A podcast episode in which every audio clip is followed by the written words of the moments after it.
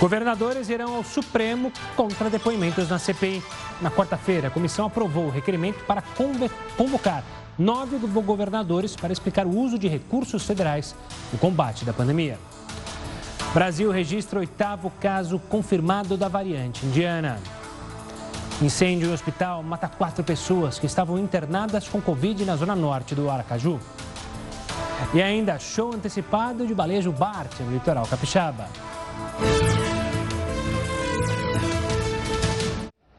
Uma boa noite, seja muito bem-vindo ao Jornal da Record News. Nós também estamos ao vivo lá no nosso canal do YouTube e também pelo Facebook da Record News. Olha, profissionais da saúde com mais de 18 anos começaram a ser vacinados aqui na cidade de São Paulo. Aqueles que tiverem alguma doença pré-existente vão ter prioridade na dose de vacina que sobra no final do dia, a chamada xepa da vacina. Os novos grupos não perderam tempo. Logo de manhã, grandes filas se formaram nos postos da capital. Para esta bióloga de 26 anos, as três horas de espera foram logo substituídas pela sensação de alívio. A gente passou por tanta coisa nesse último ano que a vacina é uma esperança. Felicidade resume a minha sexta-feira hoje. Felicidade também resume o sentimento desse educador físico. Aos 26 anos, ele ficou surpreso por já poder receber a vacina. Ainda liguei para a UBS para ter a certeza que era. Já peguei tudo e já vim para cá. E a minha sensação é extrema alegria, cara. Com a inclusão de novos grupos no calendário de vacinação, a capital paulista também pode mudar as prioridades na lista de espera pelas cerca de 2 mil doses de vacina que sobram todos os dias na cidade. A chamada Xepa vai atender, a partir de hoje, maiores de 18 anos com algum problema de saúde e portadores de deficiência permanente que não recebem ajuda do governo. Até que o Ministério da Saúde e também o Estado é, coloque esse grupo de forma definitiva na vacinação, a gente quer adiantar a vacinação desse grupo que é um grupo bastante importante. Henrique tem 26 anos e trata uma doença autoimune. Desde o início da pandemia, só sai de casa para ir ao médico. Agora, já cadastrado na Xepa, aguarda ansiosamente ser chamado. O celular que vivia no silencioso agora fica é, sempre ligado e eu de olho ali para ver se a UBS me liga. Né? Se sobrar e ninguém for tomar, aí eu tomo. E no Rio, a Prefeitura da cidade anunciou hoje novas medidas de restrição para o combate ao coronavírus. Vamos até lá. Então, conversar com a repórter Vivian Casanova. Boa noite, Vivian. Quais são as mudanças? Olá, Gustavo, boa noite. O decreto prorrogou para o dia 14 de junho as medidas que já estavam valendo na cidade, mas alguns pontos foram alterados. Nos bares e restaurantes não há mais limite de horário para música ao vivo. Antes era até às 23 horas. Já as boates e salões de dança permanecem fechados. Também foi liberada a entrada de ônibus fretados na capital. A prefeitura mantém a orientação para que todos usem máscaras e evitem aglomerações. A ocupação de leitos na rede pública aqui do Rio está em 86%. Gustavo. Obrigado, Viviane. Uma pesquisa do governo paraguaio descobriu que o país produz sete vezes mais cigarros do que consome. O Heroto Barbeiro está aqui com a gente para falar sobre isso. Heroto, uma boa noite. Vamos lá, o que é feito então com o que não é vendido por lá? Se faz sete vezes mais, aonde vão parar esses cigarros, hein, Heroto? Boa pergunta, Gustavo. Olha, vai parar uma boa parte deles na periferia das grandes cidades brasileiras. Aqui mesmo em São Paulo, conheço um pouco aqui a periferia, o pessoal paga metade do preço do cigarro, você vai olhar, é paraguaio. E as pessoas compram maços de cigarro. Agora, é interessante que essa, essa notícia, ela foi levantada pelo governo do Paraguai geralmente é levantado pelo governo brasileiro. Não é que eles, olha, está entrando aqui no Brasil na forma de contrabando. Agora não. É o governo do Paraguai dizendo o seguinte, que eles estão lá perdendo dinheiro porque eles não conseguem taxar o, o, o maço de cigarro. Então o governo chegou a essa conclusão que eles, para cada sete cigarros que eles fabricam, só um é fumado no Paraguai. Seis são exportados para o Brasil, para a Argentina, para a Bolívia são países vizinhos ali do Paraguai, mas principalmente para o Brasil. Agora, uma coisa que nós temos que pensar é o seguinte: quantos maços de cigarro vem para cá? 200 mil. Eu estava vendo, estava multiplicando aqui por 20, dá mais de 2 bilhões e meio de cigarros são mandados lá para cá. Eu não sou a favor de cigarro nem daqui nem de lá. Eu não fumo e acho que a gente precisa combater isso. Mas só um detalhe: O fato de a gente importar esse cigarro do Paraguai, que é um cigarro que praticamente não paga imposto, aqui no Brasil não paga porque é contrabando, ele rouba daqui 173 mil empregos. Se esse cigarro fosse fabricado aqui, 173 mil pessoas estariam empregadas no Brasil. Bom, nessa altura a gente pensou o seguinte, só para fazer uma, uma, uma, rápida comparação. Gustavo, o imposto lá no Paraguai para o cigarro é 18%. Vou repetir, o imposto lá é 18%. Em alguns estados brasileiros é 90%. Então, quando o cara compra um maço de cigarro lá no bar, na padaria ou na charutaria, sei lá onde, até 90% do preço é imposto, só 10% é o preço do cigarro. Bom, é bom porque aí arrecada para a gente poder aplicar na, educa na educação e na saúde principalmente. Mas tem o outro lado, qual é? Como ele fica muito caro, as pessoas então preferem trazer o contrabando do Paraguai. Eu acho que deveria haver aqui um acordo entre o Brasil e o Paraguai, assim como nós temos lá a hidrelétrica Ipu e outras iniciativas conjuntas, para tentar, uma vez por todas, parar com esse contrabando do, do cigarro para cá. Porque além de afetar nossas finanças, a gente sabe que é um perigo desgraçado do cara contrair câncer do pulmão porque fuma muito. Boeralto, daqui a pouco a gente volta a se falar aqui dentro do jornal da Record News. Agora a gente conta uma história curiosa e um pouco nojenta, eu diria. Infestação de ratos tomou conta de fazendas na Austrália, está dando prejuízos e dores de cabeça para os moradores. Especialistas estão considerando a infestação dos animais como a pior praga da região sudoeste do país, isso em muitos anos. A infestação de roedores está incontrolável e tomando todos os lugares. Foi criado um fundo de cerca de 210 milhões de reais para apoiar os agricultores que estão com prejuízos financeiros ou comprando armadilhas para tentar reduzir o problema. A expectativa é que o surto diminua com a chegada do inverno no país e o aumento de animais predadores de ratos. Nada contra os ratinhos, mas imagens como essas que a gente está vendo aí chegam a dar calafrios em muitas pessoas, né? milhões de toneladas de roupas descartadas na Europa passam por uma reciclagem para serem vendidas no leste do continente e na África. A cidade de Prato, na região toscana da Itália, é conhecida pela tradição e qualidade dos tecidos desde os tempos da Idade Média.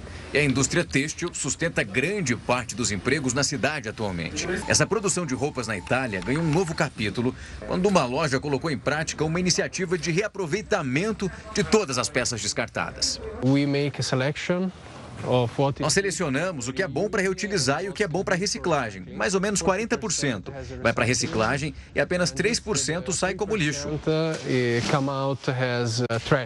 Depois de classificadas, essas roupas são enviadas para a África e ao leste europeu para serem vendidas mais uma vez. Os moradores da cidade se orgulham de ter uma taxa de reciclagem muito maior em comparação com o resto da União Europeia, que vê 16 milhões de toneladas têxteis jogadas para fora todos os anos, enquanto 300 mil toneladas são enviadas para os aterros sanitários e apenas 1% é reciclado. A Comissão Europeia anunciou em fevereiro uma estratégia têxtil abrangente na esperança de encorajar a indústria a reciclar os tecidos. Isso como parte de um novo esforço para combater o aquecimento global. Agora, a esperança é que mais lojas sustentáveis passem a existir e ajudem na preservação do meio ambiente. E olha, um estudo feito em um hospital nos Estados Unidos mostrou que as escolhas alimentares das pessoas são baseadas no círculo social que elas estão, como é o caso dos colegas de trabalho. A pesquisa analisou 6 mil funcionários do hospital com diferentes faixas etárias e níveis socioeconômicos. Eles compravam refeições juntos no mesmo local. Foi identificado que as pessoas que iam juntas ao refeitório quase sempre faziam escolhas alimentares parecidas. A maioria comprava alimentos considerados não saudáveis e influenciava os colegas a seguir por esse mesmo caminho. Os pesquisadores acreditam que isso acontece porque pode haver algum tipo de pressão de uns sobre os demais. Vamos aos números de hoje da pandemia de Covid-19 aqui no Brasil. A gente já tem separado aqui na tela todo o detalhamento. São 16.391.930 casos em todo o país desde o início da pandemia, com 459.045 mortes. Nas últimas 24 horas, a gente atingiu 2.371 mortes, segundo o CONAS. Por isso, siga na sua casa. Quando tiver que sair, siga usando a máscara, perdão, fui falar uma coisa, acabei falando uma outra, mas continue se cuidando. Use máscara, evite se aproximar demais. Quando você, obviamente, tiver que pegar um transporte público, tente usar até duas máscaras para evitar ser mais um dos contaminados. Olha, o incêndio atingiu a ala de Covid de um hospital em Aracaju e provocou a morte de pelo menos quatro pessoas. 50 pacientes foram transferidos. E a perícia agora investiga o que, que pode ter provocado o fogo. Pacientes e profissionais do Hospital Nestor Piva foram retirados às pressas. Muitos da ala sofreram queimaduras e inalação de fumaça.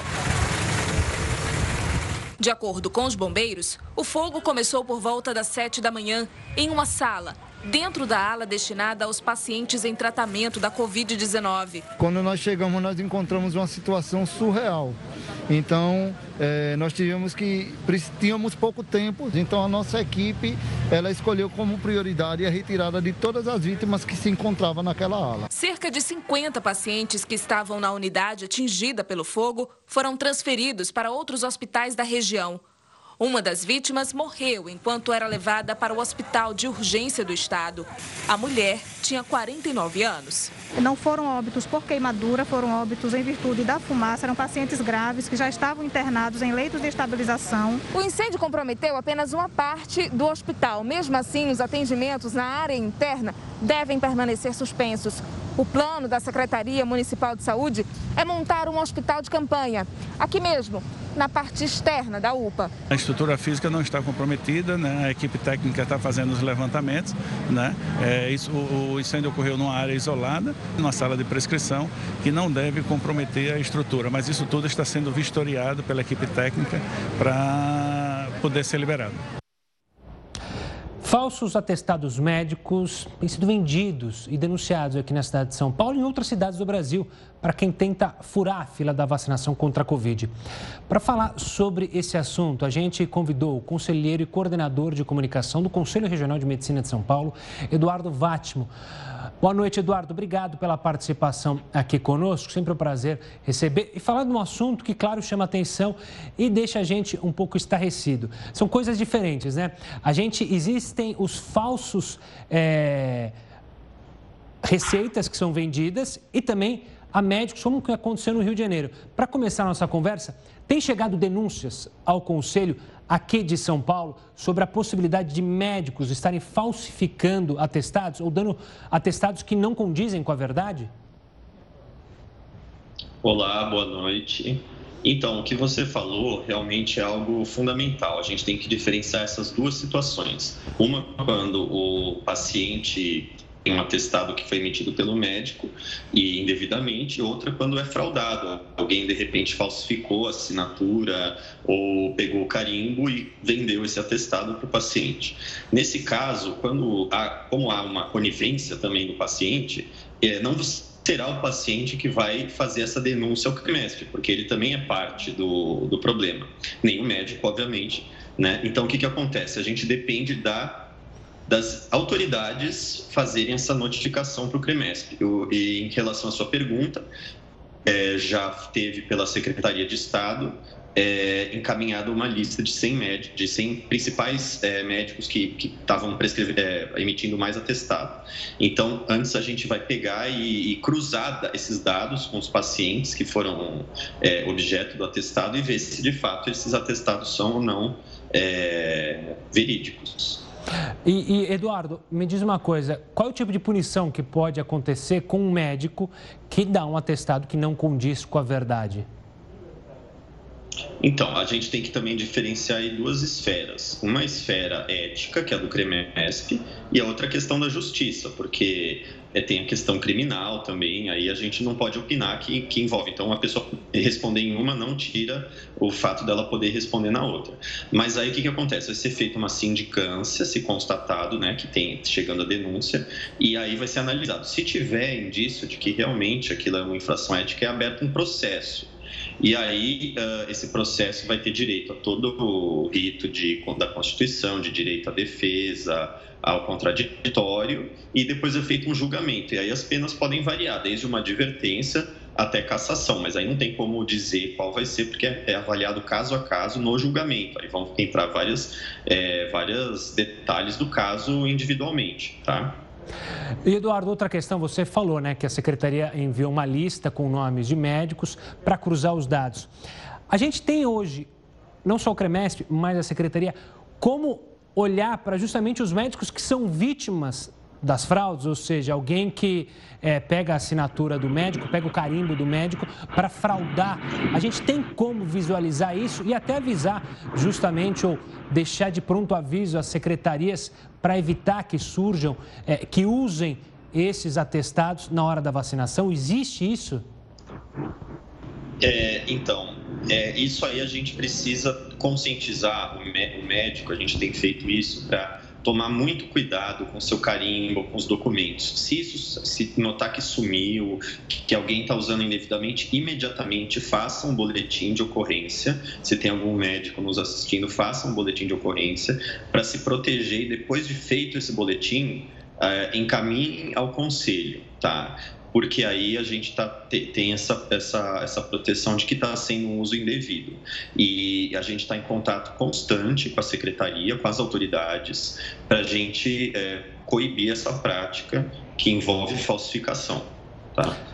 Eduardo, essa é uma prática que é, está muito em alta agora, justamente por causa da vacinação. Mas em outros períodos, eu já, acho que já cansei de falar, e você obviamente já deve ter cansado de acompanhar casos que eram vendidos no centro da cidade, atestados falsos para inúmeros casos.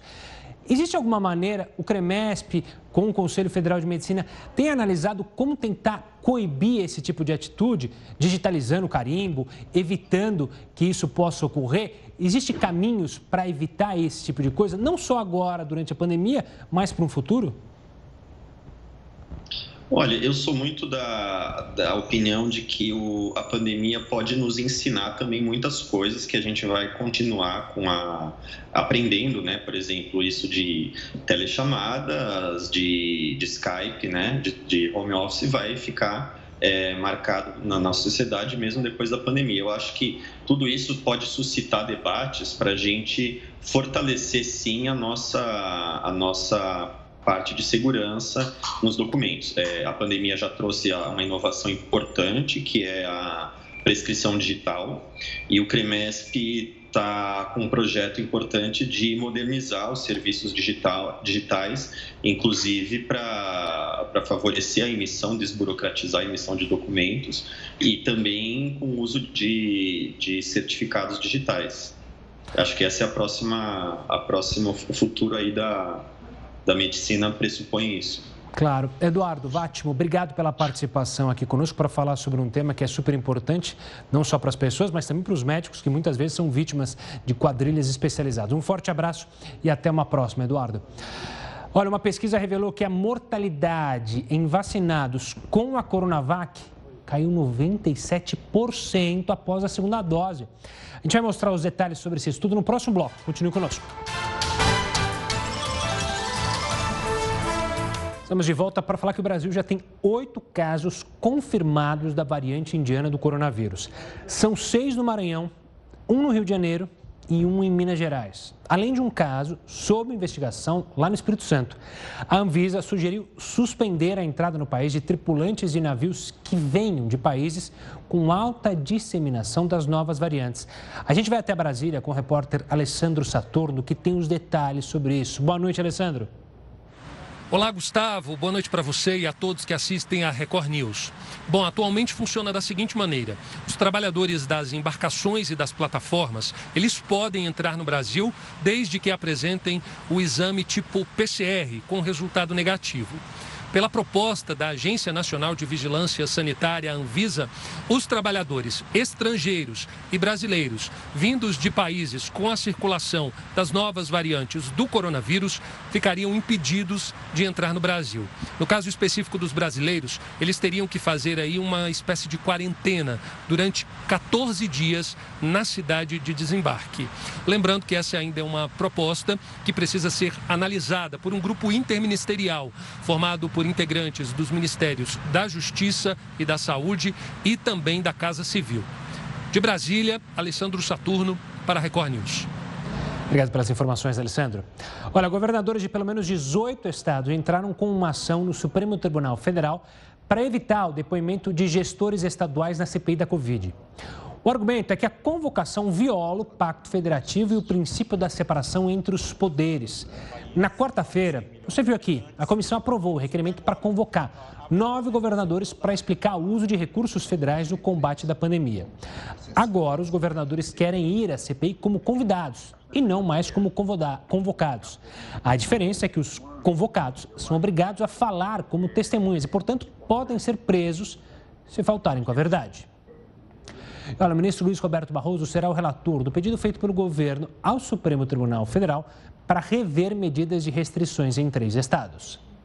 O documento foi assinado pelo ministro André Mendonça, da Advocacia Geral da União, e pelo próprio presidente. A ação direta de inconstitucionalidade no Supremo é contra medidas restritivas adotadas pelos governadores de Pernambuco, do Paraná e do Rio Grande do Norte, que decretaram medidas severas de isolamento e toque de recolher para conter a pandemia. Em março, Bolsonaro já havia entrado com uma ação parecida contra outros três estados, mas não teve sucesso. Na época, o ministro Marco Aurélio Melo entendeu que caberia à Advocacia Geral da União formalizar o pedido, o que aconteceu desta vez. O então titular da AGU, José Levi, não assinou o processo e depois foi substituído. A ação agora também contesta decisões anteriores do Supremo que reconheceram a competência de estados e municípios para decretar medidas mais restritivas durante a pandemia. O governo alega que o objetivo é manter garantias fundamentais ao cidadão, como o direito de ir e vir, ao trabalho e à subsistência. O relator do processo, definido por sorteio, será o ministro Luiz Roberto Barroso. Olha, há um cabo de guerra entre as empresas de ônibus tradicionais e um aplicativo de ônibus de viagens. É mais ou menos como uma disputa entre os taxistas e os aplicativos de transporte individual. O Heroto vai explicar para a gente aonde vai parar essa concorrência. Espero que não seja em briga, como aconteceu, infelizmente, em alguns casos envolvendo os aplicativos e os taxistas, né, Heroto? É verdade, mas já deu a briga. Sabe por quê? Porque já tem uma decisão da Justiça Federal de São Paulo dando razão para o pessoal que tem o ônibus por aplicativo, que é mais conhecido pelo nome de Buzzer. Mais é conhecido aplicativo no mundo inteiro é Uber. Qualquer lugar do mundo que você vai ter Uber. Pois é, agora tem o Buzzer também lá. Agora, uma coisa interessante também que é o seguinte: os donos de empresas de ônibus são, na verdade, são um oligopólio, né? É um oligopólio. O que, que eles fazem? Eles, não, porque isso é transporte clandestino. Olha, se você for nas praças principais do centro de São Paulo, estou falando de São Paulo porque eu conheço, tem ônibus clandestino para tudo quanto é lugar do país, principalmente para o Nordeste brasileiro. E esses ônibus, além de não terem segurança, eles carregam qualquer coisa que você levar lá. Se você levar lá uma máquina de lavar, ele bota lá no bagageiro. Se você levar alguma coisa perigosa, ele bota lá no, no, no bagageiro, porque não tem fiscalização nenhuma. Então seria melhor que fosse fiscalizado, que o cidadão então fizesse parte, sei lá, ou de qualquer outro aplicativo, e para que a gente pudesse ter o seguinte: a diminuição do preço de passagem. Por que, que uma pessoa pega um ônibus clandestino de São Paulo para Paraíba e não pega um ônibus regular? Porque é mais barato. É muito mais barato. Quando você abrir para esse transporte coletivo através do aplicativo, o preço vai cair, porque é oligopólio, vou repetir mais uma vez. Então, consequentemente, a briga já começou. Por enquanto, ganha o aplicativo, ganha o pessoal, porque a Justiça Federal decidiu, tem, tem recurso, é claro. Mas atrás de tudo isso, Gustavo, tem o seguinte: tem a época que nós estamos vivendo. Pô, nós estamos vivendo no século XXI. É época dos aplicativos. Tudo quanto é coisa tem aplicativo não tem volta. Assim como o Uber não teve volta, qualquer lugar do mundo você vai ter, tem tudo aqui, então não tem volta. Mas sabe como é que é? O pessoal está tentando manter o oligopólio e os preços altos das passagens de ônibus. Vamos ver.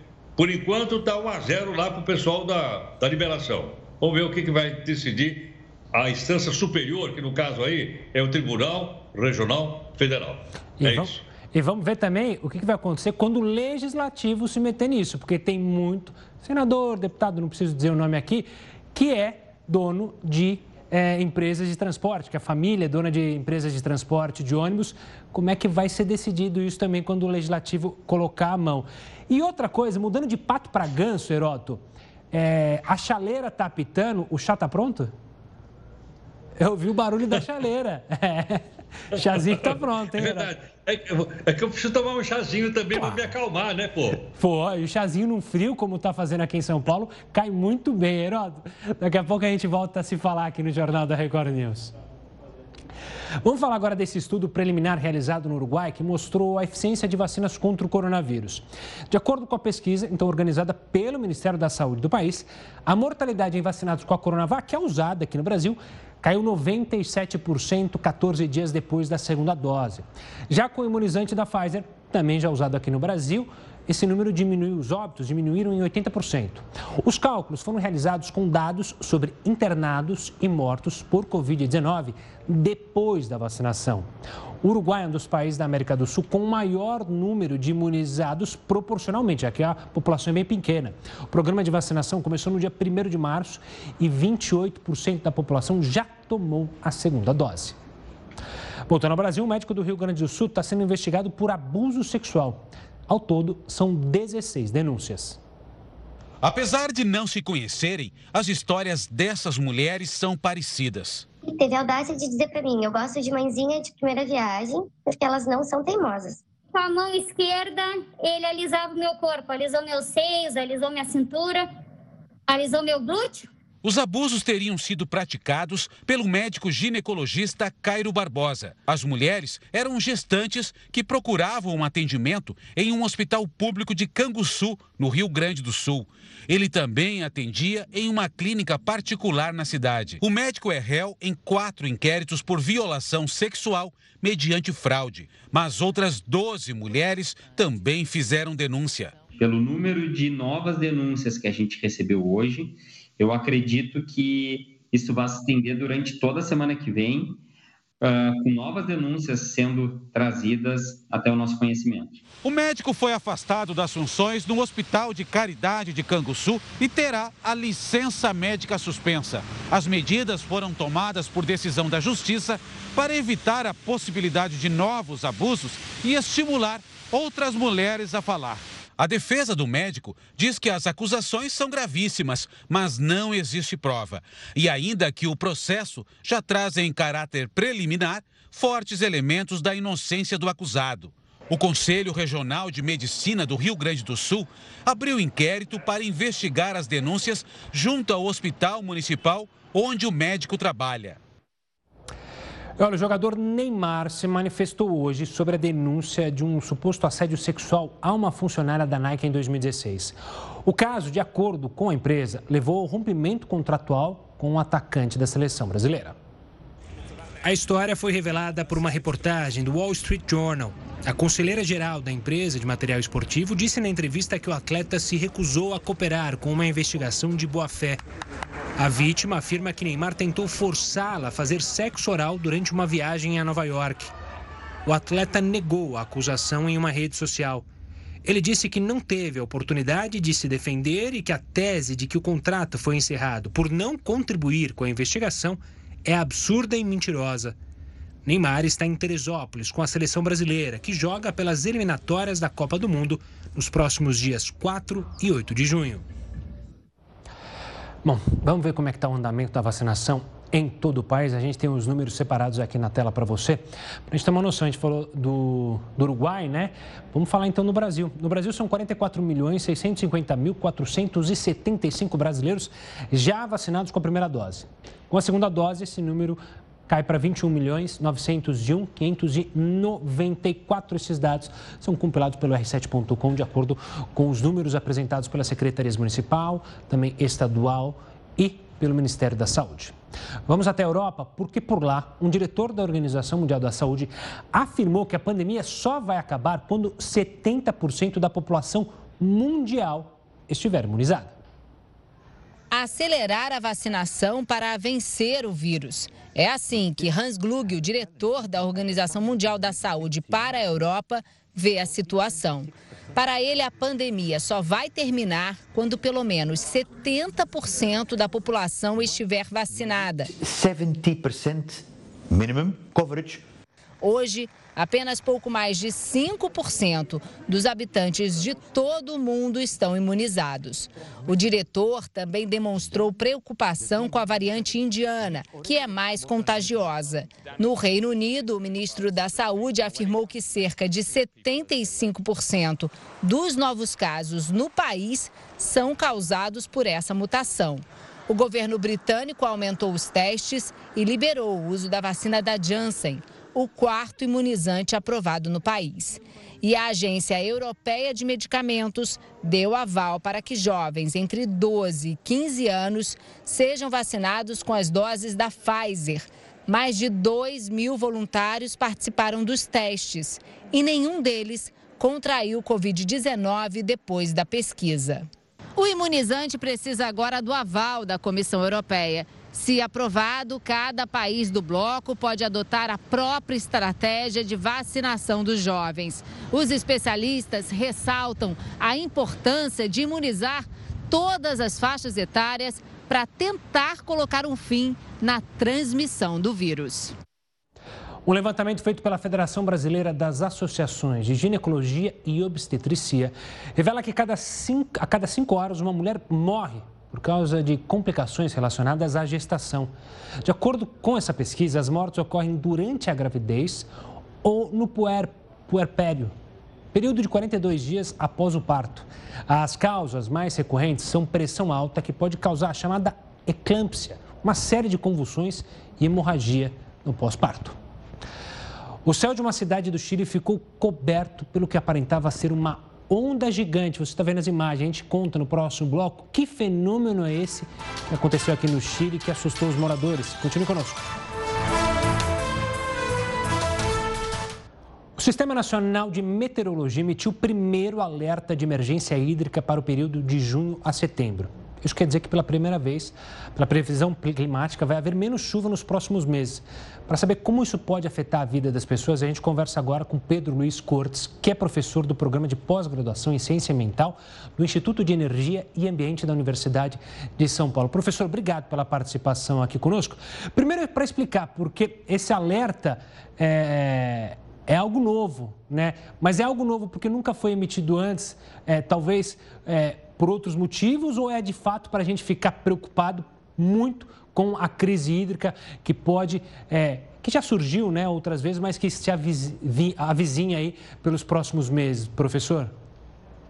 Bom, boa noite a todos, agradeço a oportunidade. Realmente é um alerta muito necessário, porque é uma estiagem que ela não está restrita a uma pequena região ela se estende desde a região central do Brasil, né, Goiás, Minas Gerais, até a região sul, afetando várias usinas hidrelétricas e reservatórios utilizados para o abastecimento de cidades. E é uma situação realmente muito crítica que atinge toda essa região. E eu até me adianto, o prognóstico, na verdade, ele vai além desse alerta é, para o mês de setembro, porque, pelo menos para a região sul, a situação deve permanecer assim, incluindo no próximo verão, ou seja, o verão 2021-2022. Pedro, eu te pergunto agora se isso pode virar justamente uma bola de neve. Afinal, se não chover agora, como é a previsão, ou seja, os reservatórios vão ficar justamente é, aquém do esperado. E aí você diz que no próximo verão também a chuva deve ser menor. Isso então deve provocar uma bola de neve que, se a gente não souber administrar, é, a gente pode passar longos anos em crise hídrica? Ou esse é um pensamento muito pessimista da minha parte? Não, não é um pensamento pessimista. Eu estenderia, pelo menos para a região sul e parte do estado de São Paulo, esse prognóstico até a segunda metade do próximo ano. Na região central do, do Brasil, é possível que no verão a gente tenha uma, uma situação que amenize essa falta de chuvas, mas realmente na região sul isso deve permanecer porque é, nós estamos agora no período de estiagem, onde normalmente chove menos e tem chovido menos do que o normal quando o período de chuvas começar, que é o final de setembro, começo de outubro, nós teremos a volta do fenômeno Laninha, que foi exatamente o fenômeno que começou na metade do segundo semestre do ano passado, se estendeu até o final de abril, começo de maio, e que provocou essa estiagem severa na região sul. Ou seja, quando as chuvas devem voltar, volta um fenômeno climático que tende a provocar estiagem no sul do Brasil e normalmente ele também atinge a região é, de São Paulo, o estado de São Paulo como um todo. Então, é, nós vamos passar o verão dentro de uma situação de é, escassez, né, de redução do volume de chuvas, e depois entramos novamente no próximo ano no período de estiagem e se houver alguma mudança nesse patamar, né, nesse modelo, isso só surtirá efeito a partir da metade do, do ano que vem. Para a região central do Brasil, o prognóstico pode ser um pouco mais alentador. De qualquer forma, é fundamental que a gente mantenha, né, que a gente tenha economia não só de energia, mas também de água, numa tentativa de manter os reservatórios com um nível adequado, mesmo que um nível baixo, mas que um nível adequado. Por quê? Se esses reservatórios eles perdem muita água, nós gastamos muito tempo para recuperar o volume nesses reservatórios. Então, isso acaba por estender essa situação de crise. Pedro, ainda nesse ponto, né, a gente pode colocar, não dá para colocar a culpa só na falta de chuva. Existem maneiras para justa, justamente a gente dar modernidade para o nosso sistema hídrico ou a culpa, é, grande parte, é por falta da chuva mesmo? Veja, era uma, essa era uma situação previsível, porque o nosso sistema é, de, de, geração hidrelétrica ele já está praticamente no limite, ele não tem mais como se expandir como acontecia, por exemplo, com as grandes obras, né, nos anos 70, anos 80, isso já não é mais possível. Então, nós temos é, utilizado outras fontes de energia, como é o caso das termoelétricas, mas no caso das termoelétricas, elas têm um, um agravante, né, que o custo operacional é muito alto e principalmente porque, em geral, as termoelétricas utilizam combustíveis fósseis e isso é, com base em cotações internacionais do petróleo. Então, sempre que o petróleo sobe, o custo de geração sobe e isso é repassado para os consumidores, além de toda a poluição que as termoelétricas podem causar. E nós temos caminhado também para a adoção da energia eólica, que vem crescendo substancialmente ao longo dos últimos 10 anos. E essa é uma aposta muito boa também, que pode nos livrar dessas situações de falta de chuva. Ou seja, nós precisamos buscar alternativas que reduzam nossa dependência das chuvas, porque o painel intergovernamental de mudanças climáticas da ONU vem apontando em seguidos relatórios que há uma tendência, em função das mudanças climáticas, de nós enfrentarmos mais esses episódios extremos. Ora, nós vamos ter chuvas muito concentradas e ora nós vamos ter estiagens muito acentuadas, como essa que nós enfrentamos agora. Então, um modelo que foi muito bom, que é dependente das chuvas, mas nós tínhamos uma abundância de chuvas até o, o, final do século passado, esse modelo já tem que ser revisto e nós pensarmos em alternativas que nos livrem desse tipo de situação para as próximas décadas. Pedro, obrigado pela participação aqui conosco, pela explicação sobre a situação atual e também sobre a explicação sobre quais maneiras a gente pode, é, pelo menos, minimizar essa crise que a gente vive agora, nesse momento, com a crise hídrica. Obrigado e até uma próxima, professor. Olha que coisa curiosa. Lá no Chile, uma nuvem gigante invadiu uma cidade do país e causou espanto nos moradores. Você vai ver nas imagens, o céu ficou coberto pelo que aparentava ser uma onda gigante. Era como se a onda saísse do mar e alcançasse as nuvens, um verdadeiro tsunami. Muitos chilenos ficaram impressionados e aproveitaram o momento para filmar o céu. Essa imagem é impressionante, o detalhamento. De acordo com os especialistas, se trata de um fenômeno natural chamado de nuvem-rolo, que é quando uma nuvem bastante densa se forma da superfície do mar até o céu, formando esse paredão. Esse fenômeno pode causar rajadas de vento forte. Voltando ao Brasil, o Índice Geral de Preços de Mercado, mais conhecido como IGPM, subiu para 4,10% em maio. O IGPM, é bom lembrar, serve de parâmetro para o reajuste da maioria dos contratos de aluguel. Ele sofre uma influência considerável das oscilações do dólar, além das cotações internacionais de produtos primários e matérias-primas. Desde o ano passado, o índice tem subido bem acima da inflação oficial do país, o que tem deixado muitas pessoas que moram de aluguel preocupadas na hora de fazer a renovação do contrato. E uma baleia jubarte antecipou a festa do, das baleias no litoral brasileiro. Ela foi flagrada no litoral do Espírito Santo, fazendo um espetáculo maravilhoso na água. A gente mostra os detalhes sobre isso no próximo bloco, aqui no Jornal da Record News. Estamos de volta para falar da deputada Flor de Lis, que será julgada pelo Conselho de Ética da Câmara, acredite que se quiser, na próxima terça-feira. Heroto, o que pode acontecer com a parlamentar que, para quem não lembra, é acusada de mandar matar o próprio marido, hein, Heroto? Olha, Gustavo, deve ter um debate grande lá na Comissão de Ética da Câmara. Você sabe como é que é? Esse pessoal não gosta de mexer com ética entre eles. Há um espírito de corpo, sabe como é que é? Na Câmara, no Senado, mas a pressão aqui é muito grande. Por que razão? Ela está sendo acusada de ter mandado matar o marido.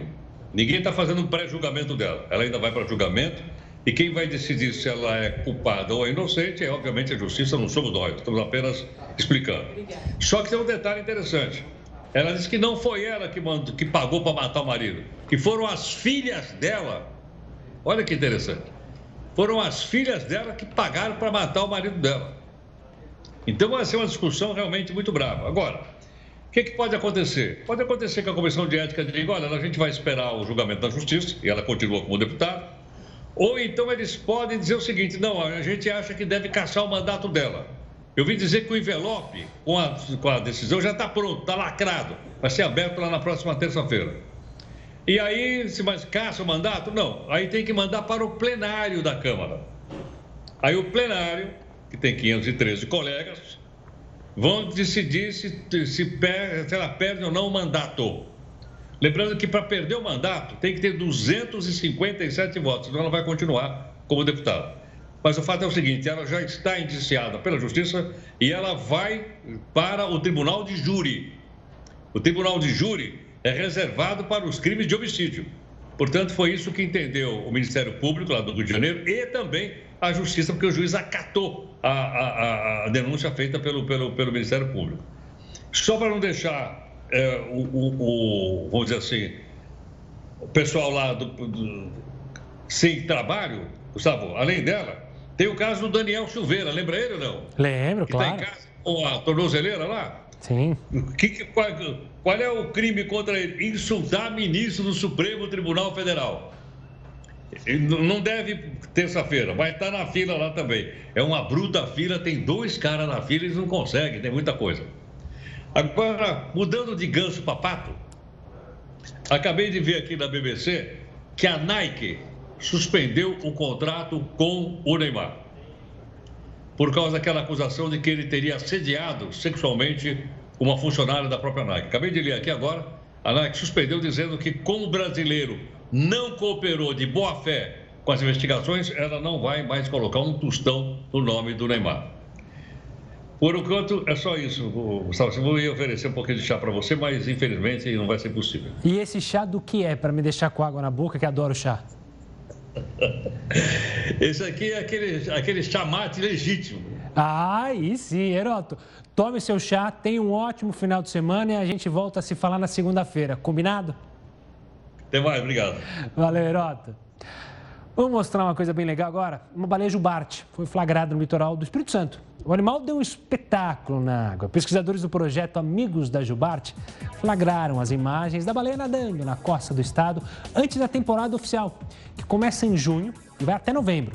Elas costumam sair das águas geladas da Antártida, onde se alimentam e nadam milhares de quilômetros em busca das águas quentes de Abrolhos, no sul da Bahia por lá elas se reproduzem. O Espírito Santo está justamente na rota dessas gigantes. De acordo com um dos pesquisadores do projeto, a baleia foi monitorada por um drone e fez mais de 50 saltos. E a gente espera que, assim como no último ano, aumente o número de baleias que visitam Abrolhos, que é um sinal de que elas têm se reproduzido mais. Bom, mudando de assunto, os PROCONs da cidade, de cidades do interior do Rio tem realizado grandes apreensões de alimentos sem condições de consumo e fora do prazo de validade. As ações são promovidas para garantir a qualidade dos produtos e a preservação do direito do consumidor. Fazer as compras do mês ou até mesmo de um produto ou outro requer atenção. Em meio a tantas opções e preços, alguns detalhes importantes podem ser esquecidos. É o caso da data de validade. A validade é uma data garantida, né, que o fabricante daquele produto diz, ó, a gente testou e verificou que se você armazenar de forma adequada, até essa, essa data aqui, é garantido que ele não esteja estragado. No caso dos alimentos frescos, sem a adição de conservantes como os pescados, a atenção tem que ser redobrada. Feita a inspeção diária, porque após três, quatro dias, esse pescado não pode estar mais na banca. Então a nossa equipe fiscaliza, retira os pescados que não estão próprios para consumo e orienta o permissionário, o dono da banca, para que faça certo e, e para que o pescado chega com garantia na mesa do, do consumidor final. Outro alimento fresco que também precisa de atenção redobrada na hora da compra, tanto em supermercados quanto em açougues, é a carne bovina. O produto precisa ser mantido sobre refrigeração em temperaturas de 0 a 4 graus por até três dias. O Procon de Rio das Ostras apreendeu 110 quilos de carne que estavam à venda sem condições de consumo em um supermercado foram encontrados vários pedaços de carne salgada com larvas. Nas gôndolas, pacotes de pães de forma e embalagens de maionese com prazo de validade vencido. Por se tratar de crime contra o consumidor e contra a saúde pública, o responsável pelo estabelecimento foi encaminhado à delegacia da cidade. Todos os alimentos foram recolhidos para o descarte adequado, sem possibilidade de reaproveitamento. Essa edição do Jornal da Record News vai ficando por aqui. Tenha uma ótima noite, um ótimo final de semana. A gente volta a se encontrar na segunda-feira. Mas chega bem informado agora com o News às 10, Emanuela Caiado. Tchau, tchau.